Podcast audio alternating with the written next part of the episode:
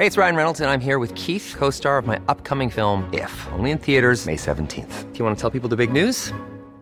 All right, I'll do it. Sign up now and you'll get unlimited for $15 a month in six months of Paramount Plus Essential Plan on us. Mintmobile.com slash switch. Upfront payment of $45 equivalent to $15 per month. Unlimited over 40 gigabytes per month. Face lower speeds. Videos at 480p. Active Mint customers by 531.24 get six months of Paramount Plus Essential Plan. Auto renews after six months. Offer ends May 31st, 2024. Separate Paramount Plus registration required. Terms and conditions apply if rated PG. Heraldo Radio. Esto es República H, la información más importante de lo que pasa en el interior de la República, con el punto de vista objetivo, claro y dinámico de Blanca Becerril.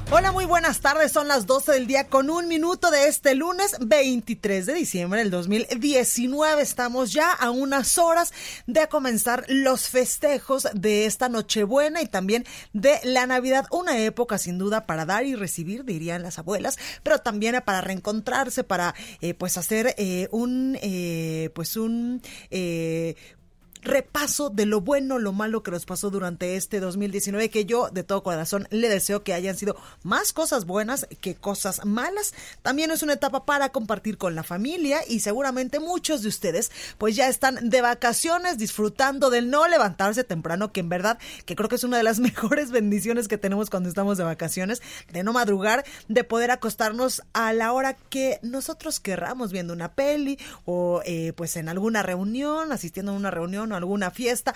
Así que sea por favor muy feliz porque seguramente usted que me está escuchando pues ya está disfrutando de unos días de asueto. Mientras tanto, por supuesto que yo le invito a que se quede conmigo porque en los próximos minutos le voy a dar toda la información más importante generada hasta este momento para que usted inicie esta semana de Navidad y de Nochebuena bien informado porque mire que hay muchas cosas que contarle, sobre todo porque hoy el presidente de México, Andrés Manuel López Obrador, en su conferencia matutina, pues dio avances de la construcción del nuevo aeropuerto eh, allá en la base militar de Santa Lucía, también de las obras que se están realizando en la refinería de Dos Bocas allá en Tabasco. Además, le tengo un audio que fue grabado el día de ayer por varios eh, periodistas eh, que acompañaban a la gira del presidente Andrés Manuel López Obrador, a una gira de trabajo que tuvo este fin de semana por algunos estados del país, donde pues algunos usuarios del aeropuerto internacional de la Ciudad de México, pues le dicen al presidente López Obrador que iba en compañía de su señora esposa.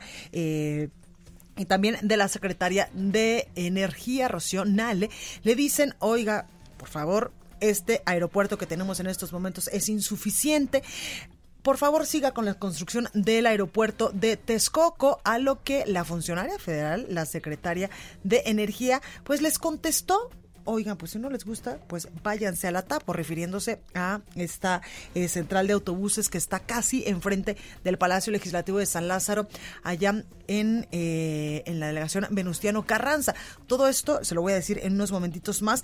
También hay información importante de lo que lamentablemente hace un año ya estaría eh, sucediendo allá en Puebla con la muerte de Marta Erika Alonso, la que fuera gobernadora de esta entidad, con su esposo Rafael Moreno Valle, quien en ese momento pues era senador de la República por el Partido Acción Nacional y que en su momento también fue gobernador de eh, Puebla. Hay información importante porque hoy el presidente López Obrador dijo que hoy eh, el secretario de Comunicaciones y Transportes, eh, Javier Jiménez Esprío, pues daría a conocer los últimos avances en esta investigación de este helicóptero que se vino abajo y cobró la vida de estos dos políticos mexicanos, entre muchas otras cosas porque el frío sigue intenso aquí en la Ciudad de México y también en varias partes del país, sobre todo en el norte del territorio nacional.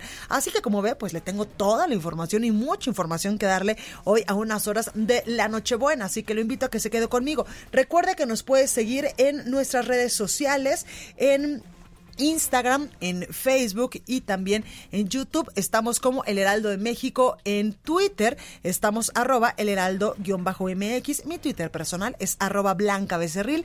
También totalmente en vivo a través de www.elheraldodemexico.com.mx. Y aquí en la Ciudad de México nos escuchamos por el 98.5 de FM. También nos escuchamos allá en Guadalajara, Jalisco por el 100.3 de FM. En San Luis Potosí. También nos escuchamos en Villahermosa, Tabasco y en Acapulco por el 92.6, donde muchos de ustedes, pues 92.1 me corrige mi productora, donde muchos de ustedes espero estén ya pasando estas, estas fiestas decembrinas, porque vaya que el puerto de Acapulco es un bello lugar para pasar este fin de año y también la Nochebuena. En San Luis Potosí nos escuchamos por el 93.1 de FM, en Tampico por el 92.5, en Reynosa por el 103.3, en Villahermosa, Tabasco por el 106.3 de FM y en Acapulco, como le digo, por el 92.1 de FM. Ahora sí, sin más, vamos a un resumen de noticias y comenzamos.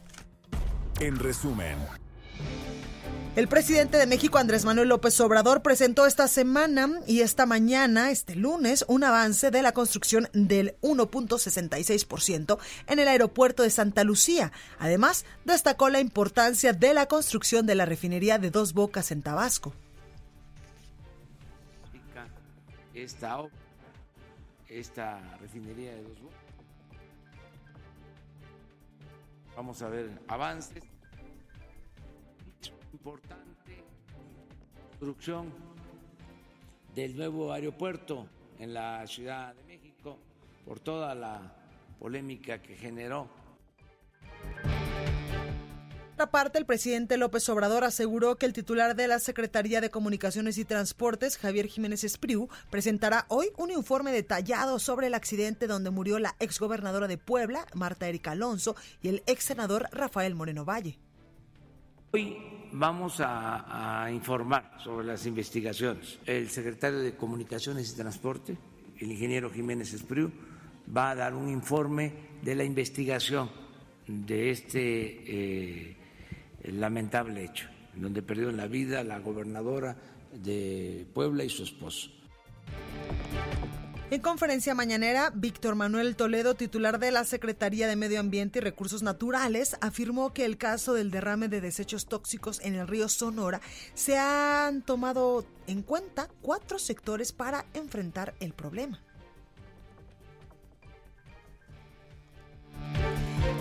Y la jefa de gobierno de la Ciudad de México, Claudia Sheinbaum, atendió las demandas de los manifestantes que se encontraban esta mañana afuera del Palacio Nacional. Artistas y prestadores de servicios en dependencias culturales exigieron pagos pendientes. Monterrey se ha convertido en la capital más violenta del país para las mujeres, lo anterior de acuerdo a cifras del Secretariado Ejecutivo del Sistema Nacional de Seguridad Pública. La ciudad ocupa el primer lugar en feminicidios. Y en información internacional, España y Reino Unido realizarán en enero una reunión para definir el futuro del territorio de Gibraltar, esto después de concretar el Brexit.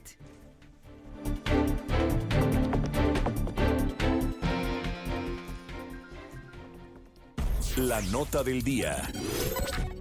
Bueno, comenzamos con toda la información y es que hoy muy temprano en la conferencia matutina del presidente de México Andrés Manuel López Obrador que se llevó a cabo como todos los días o como la mayoría de los días durante este primer año de su gobierno aquí en Palacio Nacional en la Ciudad de México, ahí el presidente pues eh, anunciaba mediante unas diapositivas y unos videos el avance general de la obra en el Aeropuerto Internacional de Santa Lucía, Felipe Ángeles, este que se está construyendo en esta base militar del 1. 66% en 67 días y para el día de hoy pues faltarían 818 días de construcción. También, como le comentaba el día de ayer, mientras el presidente de México pues llegaba de una gira para algunos estados del país que realizó este fin de semana, que llegaba eh, pues precisamente aquí al Aeropuerto Internacional de la Ciudad de México, Benito Juárez, lo increparon un grupo de usuarios para pedirle que continúe con la construcción del aeropuerto en Texcoco. Le dijeron que el actual Aeropuerto Internacional de la Ciudad de México pues es insuficiente para todos los usuarios nacionales e internacionales y es que mucho se ha dicho que aparte de que las instalaciones pues son ya muy pequeñas para toda la afluencia de eh, visitantes y también de personas que utilizan esta base aérea, pues que hay malas condiciones porque siempre tiene un olor eh, pues bastante feo y también cuando uno está aterrizando a veces lo dejan a uno y usted me entenderá mejor, lo dejan a uno muchísimo tiempo esperando pues para un slot o para una puerta o lo traen a veces dando vueltas por el aeropuerto o de repente pues usted tiene que, eh, bueno, la, la aeronave aterriza en un lugar o en una posición remota como se les conoce y tiene que ir por uno, pues el camión Bueno, pues los usuarios ayer le dijeron al presidente López Obrador que este aeropuerto es totalmente insuficiente.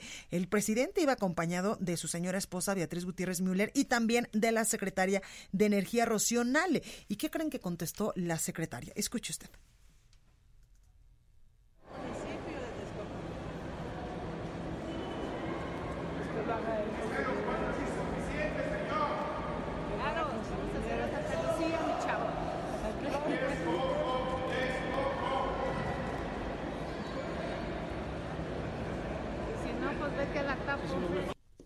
Pues ahí decía la secretaria de Energía Rocío Nale, vamos a hacer el de Santa Lucía, mi chavo. Para eso vamos a hacerlo, porque este evidentemente ya es insuficiente. Pero lo que cobró notoriedad, sobre todo en redes sociales, fue la respuesta que también diera la secretaria de Energía Rocío Nale al decirle a estos usuarios que pedían la construcción del aeropuerto de Texcoco, pues vete a la tapo, haciendo referencia a que si no les eh, gustaba pues este aeropuerto, que se fueran a esta terminal de autobuses, eh, mejor conocida como la tapo, que está allá en San Lázaro casi enfrente del Palacio Legislativo de eh, San Lázaro, allá de la Cámara de Diputados. Creo que esto, salvo su mejor opinión, pues no era una buena respuesta, ¿no? Igual le hubiera dicho la secretaria, a ver muchachos, tranquilos, nosotros sabemos y estamos conscientes de que este aeropuerto pues es insuficiente, pero eh, pues por eso se está construyendo en la base militar de Santa Lucía un nuevo aeropuerto y ahí le hubiera dicho a la secretaria pues todos, todos los beneficios que va a traer este aeropuerto Felipe Ángeles y no haberles contestado así, no sé usted qué opina. En fin, en más información, eh, también eh, hoy en la conferencia matutina se habló del incumplimiento de Grupo México por este derrame en el río Sonora. Usted recordará, y es que a más de cinco años del derrame de químicos en los ríos Sonora y Bacanuchi, en la empresa Grupo México ha incumplido con acuerdos pactados para atender a poblaciones afectadas y, por supuesto, que remediar el daño ambiental. Así lo señalaron eh, pues varios funcionarios federales hoy en la conferencia matutina del presidente López Obrador. Por ejemplo, el secretario de Salud, eh, Jorge Alcocer, indicó que quedó en letra muerta, literal, la Unidad de Vigilancia Epidemiológica y Ambiental de Sonora, mejor conocida como la UBEA, que debía construir la empresa de Germán Larrea, Grupo México, para dar atención a las víctimas del derrame de sulfato de cobre. Escuche. Esta obra, esta refinería de Dos Bocas, que ya se inició su construcción, vamos a ver avances también es muy importante la construcción del nuevo aeropuerto en la Ciudad de México por toda la polémica que generó. Al presidente López Obrador, ahí lo escuchamos, haciendo referencia también a esta refinería que le digo, esta refinería de dos bocas que se está construyendo en estos momentos en Tabasco, diciendo eh, pues de los avances que eh, está representando ya este proyecto y respecto a esta refinería, pues también la secretaria de Energía Rocío informaba que ya se encuentran trabajando en la urbanización y que se pueden ver ya las primeras calles trazadas en este video que presentaba en esta conferencia matutina. Pero ahora sí vamos a escuchar lo que decía el presidente López Obrador respecto al tema del incumplimiento de Grupo México por el derrame de estos químicos, exactamente de sulfato de cobre en el los ríos Sonora y Bacanuchi hace cinco años. Es que también el presidente aseguraba que su administración no se quedará en mero diagnóstico del problema, por lo que garantizó las mejoras al hospital de URIS. Compromiso del gobierno federal es de actuar.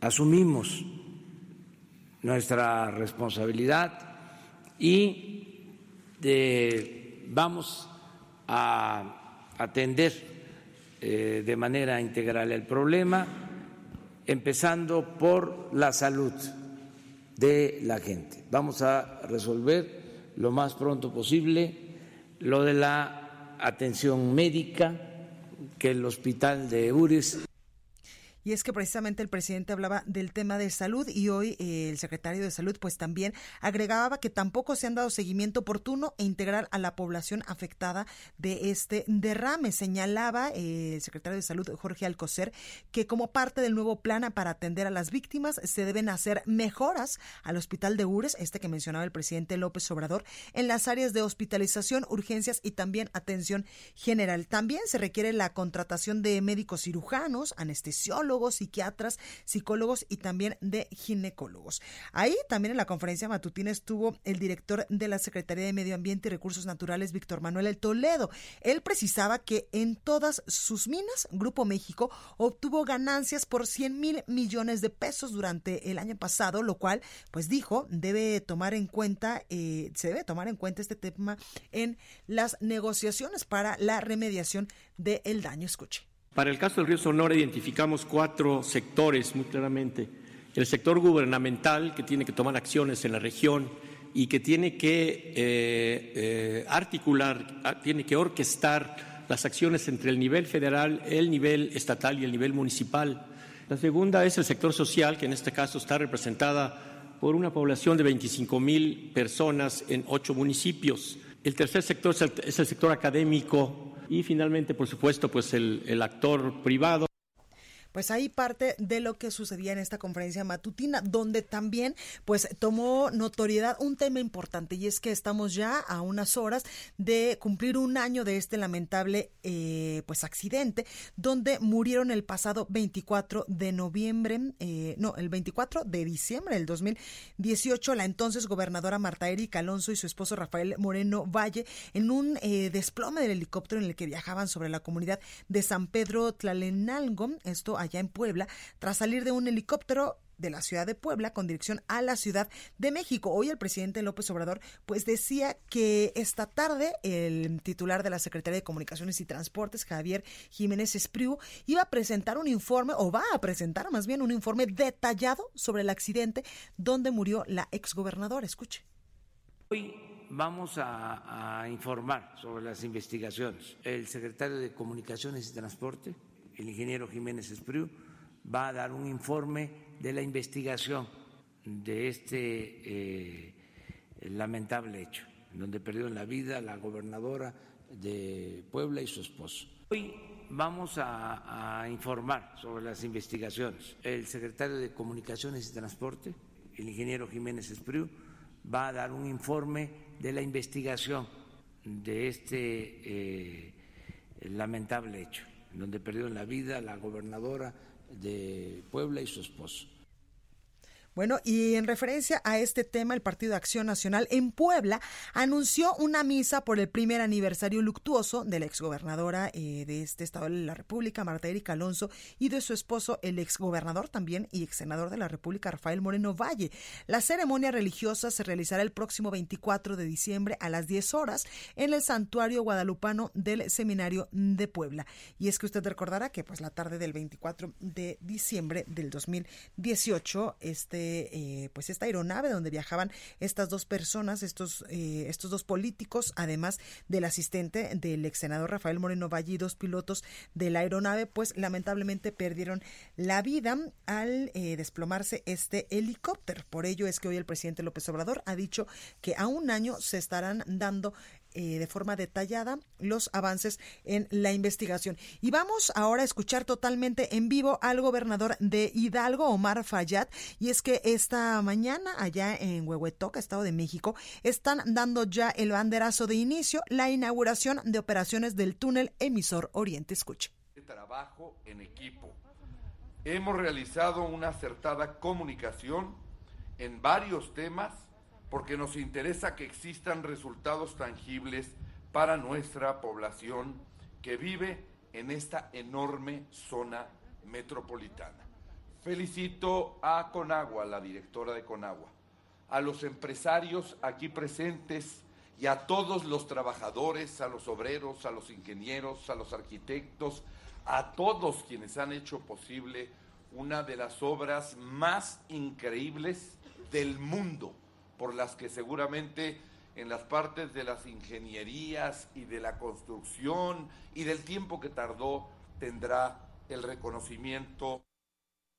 Bueno, pues. Pero al presidente López Obrador la disposición de los hidalguenses de trabajar de manera cercana, porque sólo así Hidalgo aporta su esfuerzo para engrandecer a México. Muchas gracias, señor presidente. Felicidades a todas y a todos. Muchas gracias a todos los asistentes. Buenas tardes. Y es que precisamente estamos escuchando las palabras del gobernador de Hidalgo, Omar Fayad, y es que hoy está en compañía del presidente Andrés Manuel López Obrador en este recorrido eh, por la inauguración del túnel emisor Oriente, mejor conocido como el TEO, obra que duró 11 años en construcción y que se encuentra ya listo para operar. Por eso es que lo están inaugurando ya en estos momentos en el estado de Hidalgo. El mandatario federal estará acompañado también por la jefa de gobierno de la Ciudad de México, Claudia Sheinbaum. También está en este evento el gobernador del estado de México Alfredo del Mazo y por supuesto el gobernador de Hidalgo, Omar Fayad, quien a quienes eh, acabamos de escuchar hace algunos momentos. Además, asistirá el empresario Carlos Slim. El TEO, como se le conoce, tendrá la capacidad de desalojar hasta 150 mil metros cúbicos de aguas residuales a través de 62 kilómetros de extensión. La obra ayudará también a descargar el río de los Remedios en la alcaldía Gustavo Amadero y el municipio mexiquense de Catepec y correrá hasta Tula, Hidalgo parte, de la información importante que se está generando en este momento allá en Hidalgo con el arranque ya de las obras de infraestructura, decía hace unos momentos el gobernador de Hidalgo, Omar Fayad, que es una de las obras de infraestructura más importantes del país y del mundo, refiriéndose al túnel emisor Oriente. También decía el gobernador que a través de esta importante obra que conjuga ingeniería, tecnología y sobre todo todo pues el esfuerzo de miles de trabajadores, se habrá de facilitar el desalojo de aguas residuales en gran parte del Valle de México. Sin duda, una obra importante que tras 11 años de construcción, pues hoy ya finalmente fue inaugurada, está siendo inaugurada en estos momentos y en unos momentos más, pues también hablará el presidente de México, Andrés Manuel López Obrador. Vamos a más información de estados porque fueron localizados los restos calcinados de la joven Dulce Ivana Núñez en el camino a la localidad de Mesa de Ibarrilla, esto en León, Guanajuato. Gabriela Montejano nos tiene todos los detalles. Gaby, ¿cómo estás? Hola, ¿qué tal? Muy buenas tardes. Así es, lamentable noticia. El cuerpo de una joven de apenas 16 años de edad fue localizado calcinado 10 días después de su desaparición en la comunidad Mesa de Ibarrilla, en el municipio de León. Se trata de Dulce Ivana Núñez Martínez, quien desapareció el 10 de diciembre luego de que saliera de su domicilio para inscribirse en una escuela preparatoria y ya no regresó. Los familiares comentaron que la última vez que fue vista caminaba entre las calles Tabachín y Boulevard Hidalgo en la colonia Valle del Sol. Aunque los padres de Ivana presentaron la denuncia por su no localización desde el día 11 de diciembre, la alerta Amber se emitió hasta la tarde del miércoles 18 de diciembre. Al día siguiente, el cuerpo de la joven mujer fue encontrado asesinado. De las pesquisas que llevaron a cabo los agentes de investigación criminal, se pudo establecer que la menor de edad estuvo en compañía de un joven, por lo que continuaron las indagatorias y se reveló que fue privada de la vida y su cuerpo abandonado en un baldío del camino a la comunidad Mesa de Ibarrilla, donde el joven fue localizada ya calcinada. Así lo cita textual el reporte oficial de la Fiscalía enviado este fin de semana. Sin detalles de la captura, la Fiscalía informó que Antonio es el inculpado por el feminicidio de la menor de edad y que ya fue vinculado a proceso y permanece en prisión enfrentando a la justicia. Esa parte del tema sobre esta joven que fue asesinada. Yo también te, te comento que este fin de semana el delegado del gobierno federal, Mauricio Hernández Núñez, dijo que aunque las estadísticas de inseguridad en Guanajuato no han bajado, por lo menos se han mantenido estables y no se han elevado. Entrevistado al respecto, el representante de Andrés Manuel López Obrador en Guanajuato dijo que aunque las cifras de la entidad que se mantiene como la entidad de mayor número de homicidios en el 2019 son dolorosas, el panorama es optimista. Dijo que los niveles no se han aumentado, por lo que para el 2020 pues empieza eh, que empiecen a bajar. Hernández Núñez destacó que sí ha habido indicadores que van a la baja, como el robo de autotransporte, el robo de combustible, que conoce como Huachicol, y otros que mantienen niveles que siempre han sido sobre la media nacional bajos. Respecto al tema de la participación del gobernador Diego Señor Rodríguez Vallejo en las mesas de, seguridad, reconoció que la ausencia del Ejecutivo sí influye en la toma de decisiones en esta materia. Ese es el reporte de Guanajuato. Perfecto, Gaby Montejano, muchas gracias por esta información valiosa, sobre todo eh, de lo que nos estás contando, lo que está sucediendo en estos momentos allá en Guanajuato y lamentable, por supuesto, la localización de los restos de esta joven. Gracias, Gabriela. Muy buena tarde. Bueno, pues continuamos con más información y aquí en República H pues también hay información amable y está con nosotros Alejandra Briseño que nos trae información, pues no amable, pero información que nos va a dar mucha felicidad en estas épocas donde hace un montón de frío. Oye, calorcito humano. Sí, ¿no? calorcito un humano. poquito. Ya que el gobierno federal en administraciones pasadas pues siempre traía este tema de calor humano, de abrace por favor y no use tantas cobijas porque hace un montón de frío. Exactamente, pues con, con adulta vamos a empoderar ese, ese calorcito humano y vamos a hacer que todos estén mucho más felices, porque muchas veces podemos encontrar que nuestra pareja se encuentra cabizbajo, que igual y no tiene ganas de algunas cosas o algunas actividades en familia, y bueno, eso puede ser porque padece de disfunción eréctil y ni siquiera se ha dado cuenta, o porque real, o porque sus relaciones íntimas no están siendo totalmente placenteras. Pero por eso está adulta. Adulta está aquí en México y adulta es la solución a la disfunción eréctil de manera permanente y sin efectos colaterales. Al adulta es un tratamiento, no es algo que se tome y e inmediatamente tenga una acción, lo cual está muy bien porque bueno, si uno va a entrenar el cuerpo, pues el cuerpo poco a poco se entrena y, y lo mismo pasa con adulta. En estos tres meses se toma la pastilla negra, la famosa pastilla un día sí y un día no.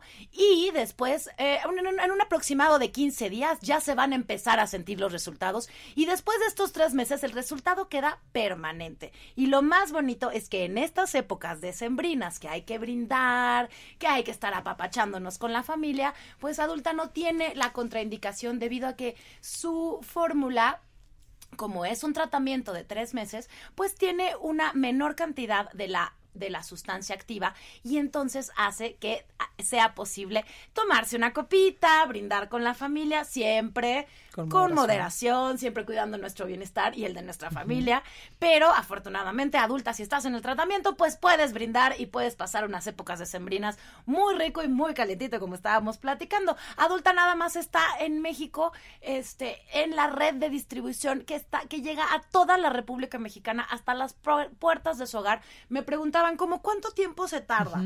Pues por ahí estuve investigando y aproximadamente una semana ya está en tu casa.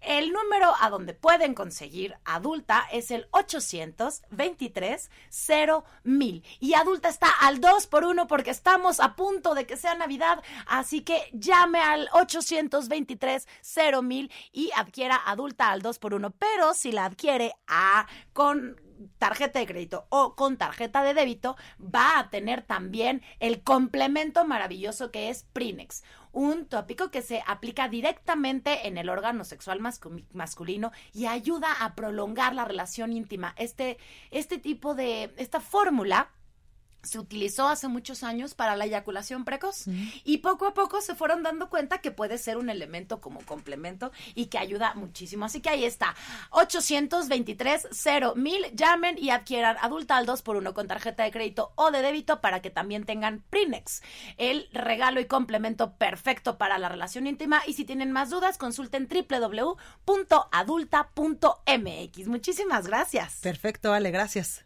Feliz Navidad. Igualmente, vamos a una breve pausa. Yo soy Blanca Becerril, esto es República H, no se vaya que yo vuelvo con más. Continúa escuchando a Blanca Becerril con la información más importante de la República en República H. Regresamos. Heraldo Radio, la H que sí suena y ahora también se escucha.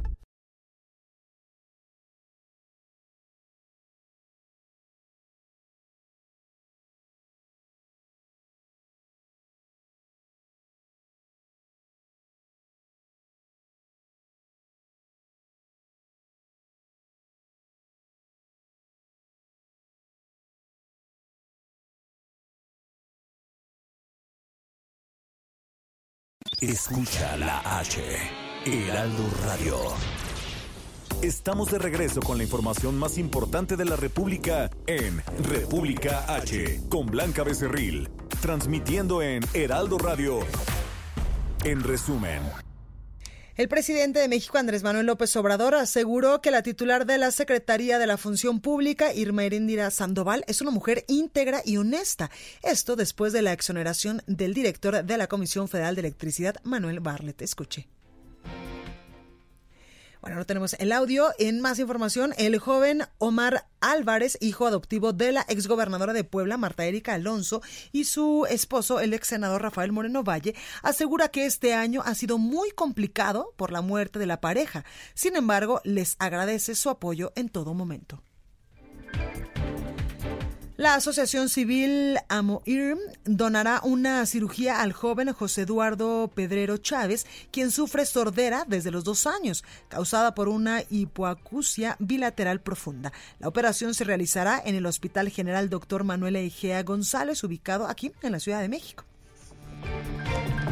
Al menos tres playas de Manzanillo, Colima, tienen presencia de residuos fecales. Esto que puede causar pues diversas infecciones entre los visitantes. Esta problemática lo reduce hasta 50%, reduce hasta 50% su atractivo turístico. Y Joe Biden, ex vicepresidente de Estados Unidos, encabeza las encuestas nacionales para ocupar la candidatura del Partido Demócrata en las elecciones de 2020.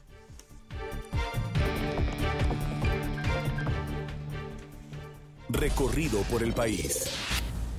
Bueno, continuamos con más información y ahora vamos eh, con mi compañero Carlos Navarrete porque eh, bloquean Autopista del Sol en Guerrero para exigir la liberación de funcionario detenido. Carlos, ¿cómo estás?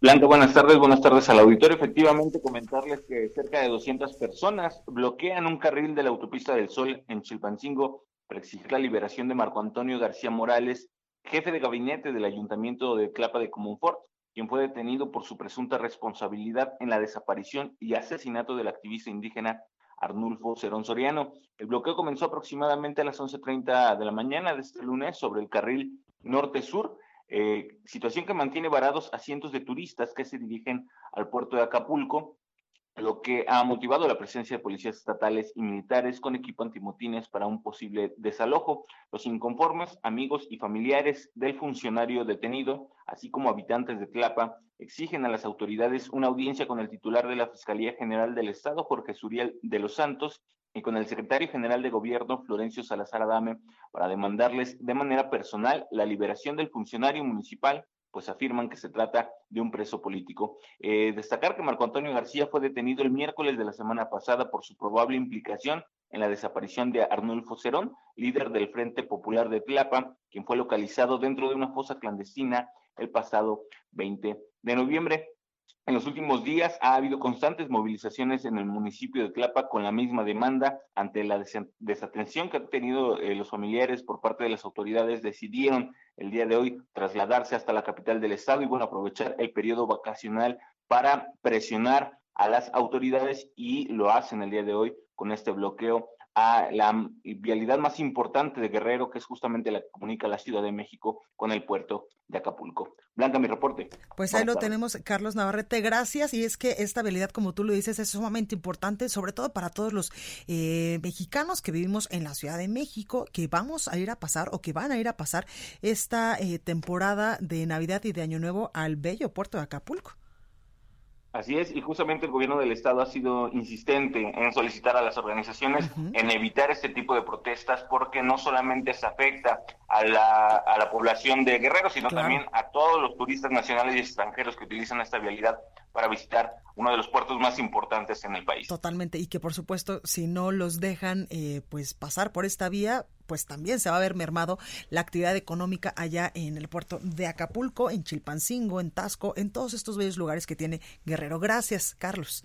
Buenas tardes. Buenas tardes. Y ya que estamos en Guerrero, dos estudiantes del Instituto Politécnico Nacional que fueron reportados como desaparecidos desde el pasado 20 de diciembre, cuando viajaban a Cihuatanejo, allá en Guerrero, ya fueron localizados. La Fiscalía General del Estado informó que mediante una llamada de uno de los papás de los jóvenes se confirmó ya su, ubicación. Mauricio Esquivel Rogel y Mariana Galvana Ponce regresaron con sus familias y se encuentran ya en buen estado de salud. Además, la Fiscalía señaló que se investigará cuáles fueron las causas que originaron la desaparición de estos jóvenes y es que el pasado 20 de diciembre los dos chicos de 24 años habían sido reportados como desaparecidos por sus familiares. Ya no se supo de ellos luego de haberse comunicado con sus eh, padres cuando estaban en Ciudad Altamirano en la región de Tierra Caliente. La zona precisamente donde los dos estudiantes del IPN desaparecieron es dominada por los grupos de la delincuencia organizada, pues por todos conocidos. En esta vía federal, los delincuentes eh, fuertemente armados instalan por lo regular retenes de revisión para tener bajo control esta zona de la zona eh, de la Tierra Caliente allá en Guerrero, en donde realizan detenciones, secuestros y también asaltos. Vamos a Guadalajara, Jalisco, ahora con mi compañera Mayeli Mariscal, porque allá en Jalisco la Fiscalía Estatal separó de su cargo a elementos responsables del accidente donde perdiera la vida una persona en la carretera a Zapotlanejo. Mayeli, ¿cómo estás? Hola, ¿qué tal Blanca? Buen día, buen día a todos los radioescuchas. Así es, la Fiscalía del Estado de Jalisco informó que ya fue separado de su cargo el elemento involucrado en el accidente vial que ocurrió la noche del sábado, en el que lamentablemente una persona perdió la vida. La decisión se toma una vez que los órganos de control interno analizaron la situación, así como el actuar del elemento. Y es que comentarte que, eh, aunque se encontraba en día franco, él conducía una unidad eh, que es de la Fiscalía Fiscalía Estatal de, de Jalisco eh, con la cual impacta a los demás vehículos. Uno de ellos es donde se encontraba la mujer que pierde la vida. Además de que al llegar al lugar, los peritos estuvieron pues intentando protegerlo o de alguna forma, a lo cual pues también esta investigación del órgano de control interno de la Fiscalía pues determina la culpabilidad del elemento, es separado y pues ahora tendrá que enfrentar eh, pues lo que tenga que ver con su responsabilidad. También presuntamente esta persona pues se encontraba bajo influjos del alcohol y eh, también el gobernador del estado se pronunció a través de sus redes sociales en donde dijo que no permitiría que hubiera impunidad en estos casos y que también se debería de actuar en contra de los elementos que trataron pues de cubrir a, a este a este elemento de la fiscalía. Y en otra información que también tiene que ver con la fiscalía del estado comentarte que en el municipio de Tuxpan Jalisco se aseguraron dos vehículos con blindaje artesanal. Esto eh, lo descubre la Fiscalía Estatal de Jalisco luego de que el jueves pasado elementos del ejército mexicano realizaban un recorrido de vigilancia en las calles de este municipio, detectaron un vehículo con reporte de robo mismo que ingresó, ingresó perdón, a una finca y eh, pues posteriormente una vez que se consiguió precisamente la autorización judicial pudieron ingresar a este lugar y detectaron pues estos eh, dos tanquetas que estaban eh, siendo blindadas como te comento con blindaje artesanal. Y pues las imágenes ya están ahí en redes sociales por supuesto en el Heraldo de México también la pueden consultar. Y pues por lo pronto están pues en eh, los tiene la Fiscalía del Estado, la delegación estatal y eh, pues estarán realizando las investigaciones correspondientes para dar también con eh, las personas que encargaron estas tanquetas. Esta es la información, Blanca. Y es que si tú ves las imágenes que nos comentas de estos dos vehículos que estaban blindado, que estaban blindados de manera artesanal, que supuestamente son del cártel Jalisco Nueva Generación, ves el ingenio que tienen estos cárteles para defenderse. Así es, así es, bastante eh, pues pesados los vehículos, al menos es lo que se aprecia. Exacto, es lo que se aprecia y pues por lo pronto ya tendrá que ver la fiscalía quiénes pertenecen, a qué grupo de la delincuencia organizada pertenecen estos vehículos. Pues ahí lo tenemos, Mayeli, muchas gracias por tu comunicación. Hasta luego, Blanca, buen día. Gracias. Y en Chiapas se conmemoró el 22 aniversario de la masacre de Acteal. Jenny Pascasio nos tiene todos los detalles. Jenny, ¿cómo estás? ¿Qué tal? Muy buenas tardes, Blanca. Pues para informarte que serán dos años más los que tendrá que esperar la sociedad civil de las abejas de Acteal para que la Comisión Interamericana de los Derechos Humanos emita el informe con las pruebas que señalan a los autores materiales e intelectuales de la masacre que se realizó el 27 de diciembre de 1997. El día de ayer los sobrevivientes de Actial Chiapas conmemoraron estos 22 años de impunidad tras el asesinato de los 45 integrantes a manos de paramilitares. En una procesión caminaron del cuartel militar hacia la parroquia de los eh, donde hombres y mujeres, ancianos, niños y niñas fueron masacrados a balazos avanzaron de manera ordenada acompañados del obispo de San Cristóbal de las Casas, Rodrigo Aguilar, y de integrantes del Centro de Derechos Humanos Fray Bartolomé de las Casas, hasta llegar a esta Plaza de la Resistencia, donde realizaron una ofrenda de frutas, celebraron una misa y danzaron con música tradicional en honor a sus mártires. Esta ceremonia concluyó con una comida para los presentes, donde sirvieron arroz, carne de res y café de olla.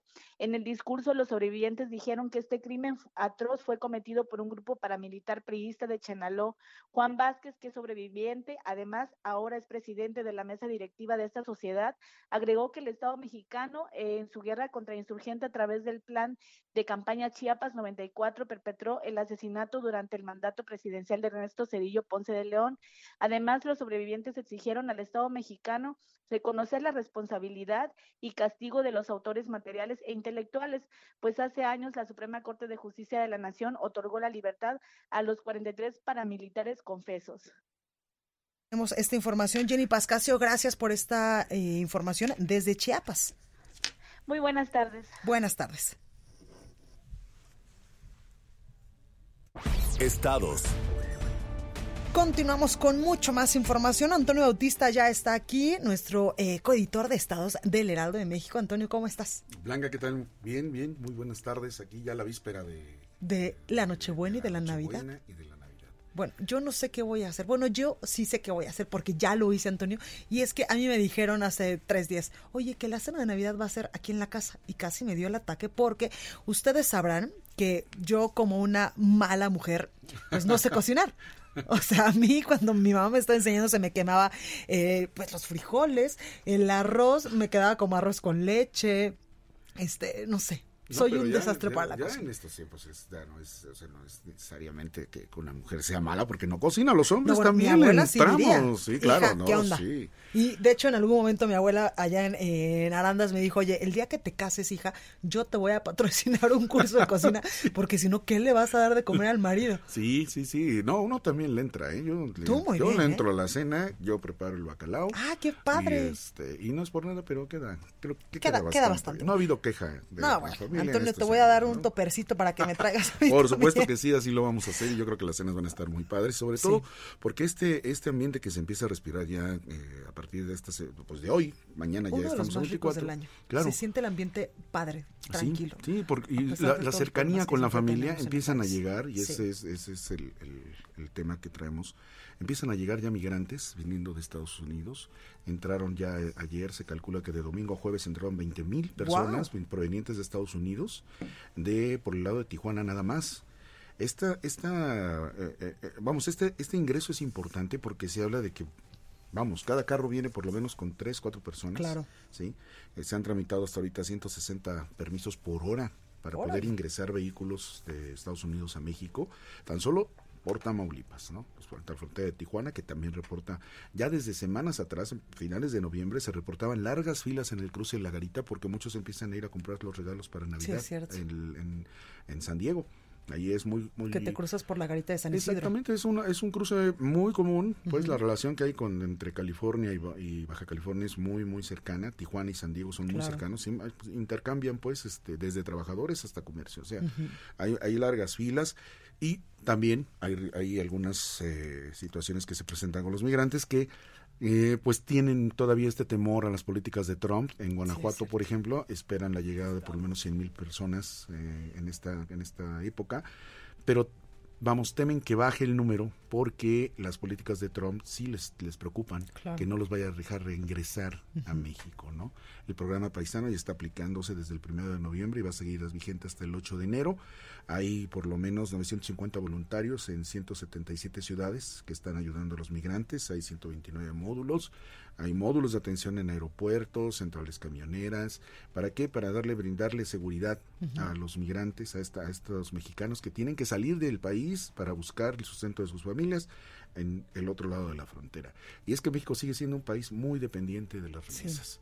De acuerdo con los datos, eh, a noviembre habían subido ya 9.3% las remesas. Tenían, había un reporte de por más de 3 mil millones de dólares que habían ingresado en, este, en, remesas de, eh, hacia México, proveniente precisamente de la gente que se va a trabajar de aquel lado. No es una buena noticia que tengamos que depender o que muchas familias dependan.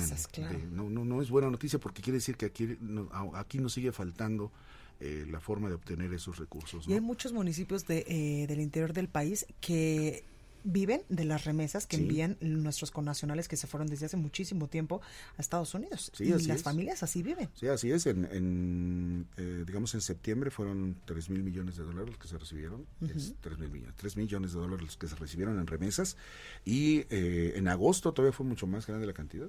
3 millones 374 mil dólares que se recibieron, ¿no? Millones de dólares que se recibieron. Las operaciones son por lo menos de 327 dólares las operaciones que se hacen. Hay más de 80 eh, millones de operaciones que se hacen todo el tiempo por eh, la recepción de remesas. Y bueno, pues esta época es para tenerlo cerca ahora. Van a tener la oportunidad de estar con sus familias. Y pues eh, el temor es que no puedan regresar a Estados Unidos. Ojalá y lleguen bien y ojalá y estemos en paz en esta en esta temporada que hoy empieza. ¿no? Pues es el mejor de nuestros deseos. Antonio, gracias por estar esta tarde con Blanca, nosotros. muchas gracias a ustedes y felicidades. Muchas gracias, igualmente. El análisis. Bueno, y me da mucho gusto saludar en la línea telefónica a Gerardo Rodríguez. Él es columnista del Heraldo de México, pero sobre todo un experto, un especialista en materia de seguridad. Gerardo, ¿cómo estás? Blanca, muy buenos días, buenas tardes, perdón, saludos. Oye Gerardo, cuéntanos por favor las 10 de la seguridad en México 2019, estos 10 eh, actos, estas 10 situaciones que sin duda marcaron este año que está ya por concluir. Sí, pues mira, eh, 2019 se fue como agua, ha sido uno de los años, yo te diría, más críticos en materia de seguridad, probablemente en los últimos 20 años las reformas que se han dado en materia de seguridad han permitido, han permitido, por ejemplo, que se cree el estado de fuerza más importante del país.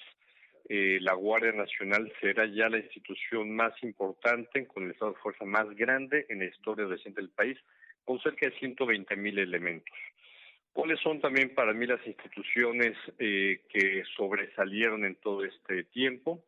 Principalmente las Fuerzas Armadas, eh, salieron al quite con el tema del robo de hidrocarburos, por ejemplo, y también eh, con la creación de la Guardia Nacional. Sobre ellos se está, se está recargando el presidente de la República para crear esta institución.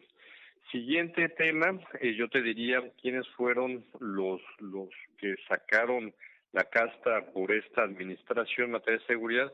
Pues también, por supuesto, Alfonso Durazo, Santiago Nieto de la Unidad de Inteligencia Financiera, los el general secretario de la Defensa Nacional, Crescencio Sandoval y por supuesto el almirante secretario de Marina.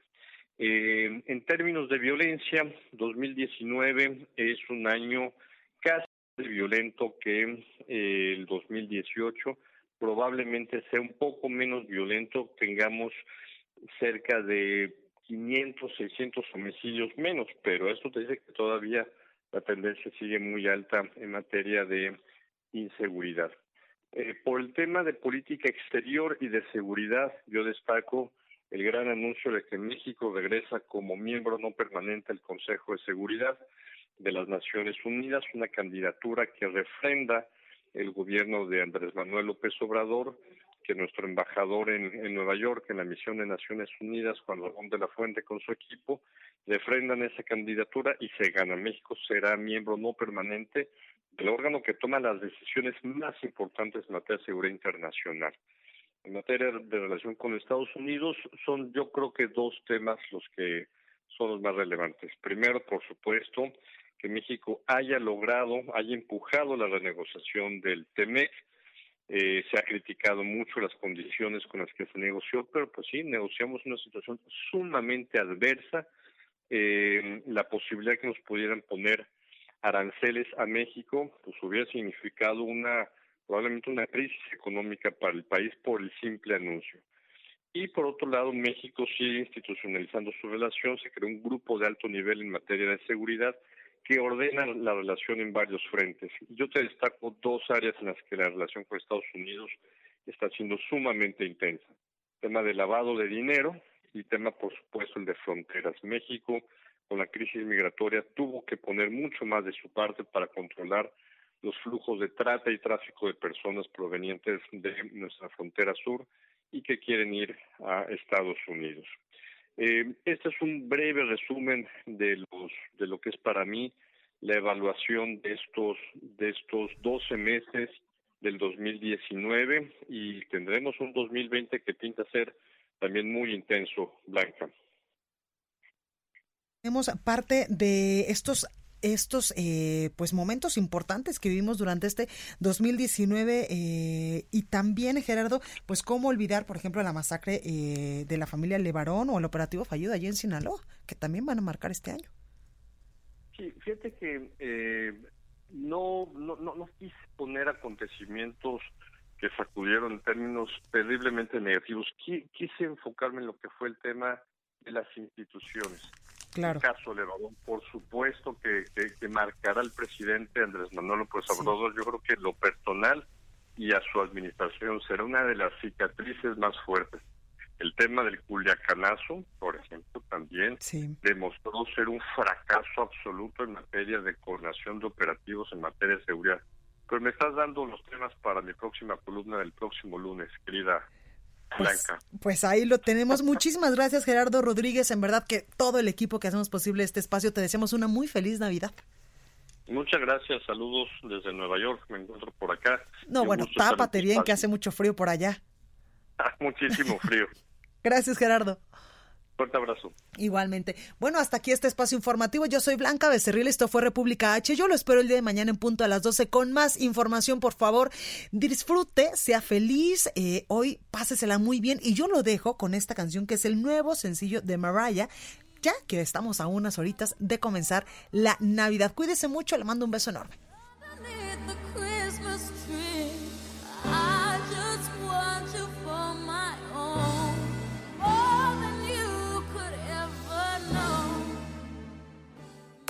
Esto fue República H, la información más importante de lo que pasa en el interior de la República, con el punto de vista objetivo, claro y dinámico de Blanca Becerril. Continúa escuchando Heraldo Radio, donde la H suena y ahora también se escucha. Una estación de Heraldo Media Group. Escucha la H. Heraldo Radio. The secret to summer ready skin is here. Osea's number one best selling Andaria algae body oil, clinically proven to instantly improve skin elasticity and transform dry skin to silky, soft, and unbelievably glowing. Its signature scent of freshly squeezed grapefruit, cypress, and mango mandarin transports you to sun kissed summer days. Get healthy, glowing skin for summer with clean vegan skincare from Osea. Get 10% off your first order site wide with code GLOW at OseaMalibu.com.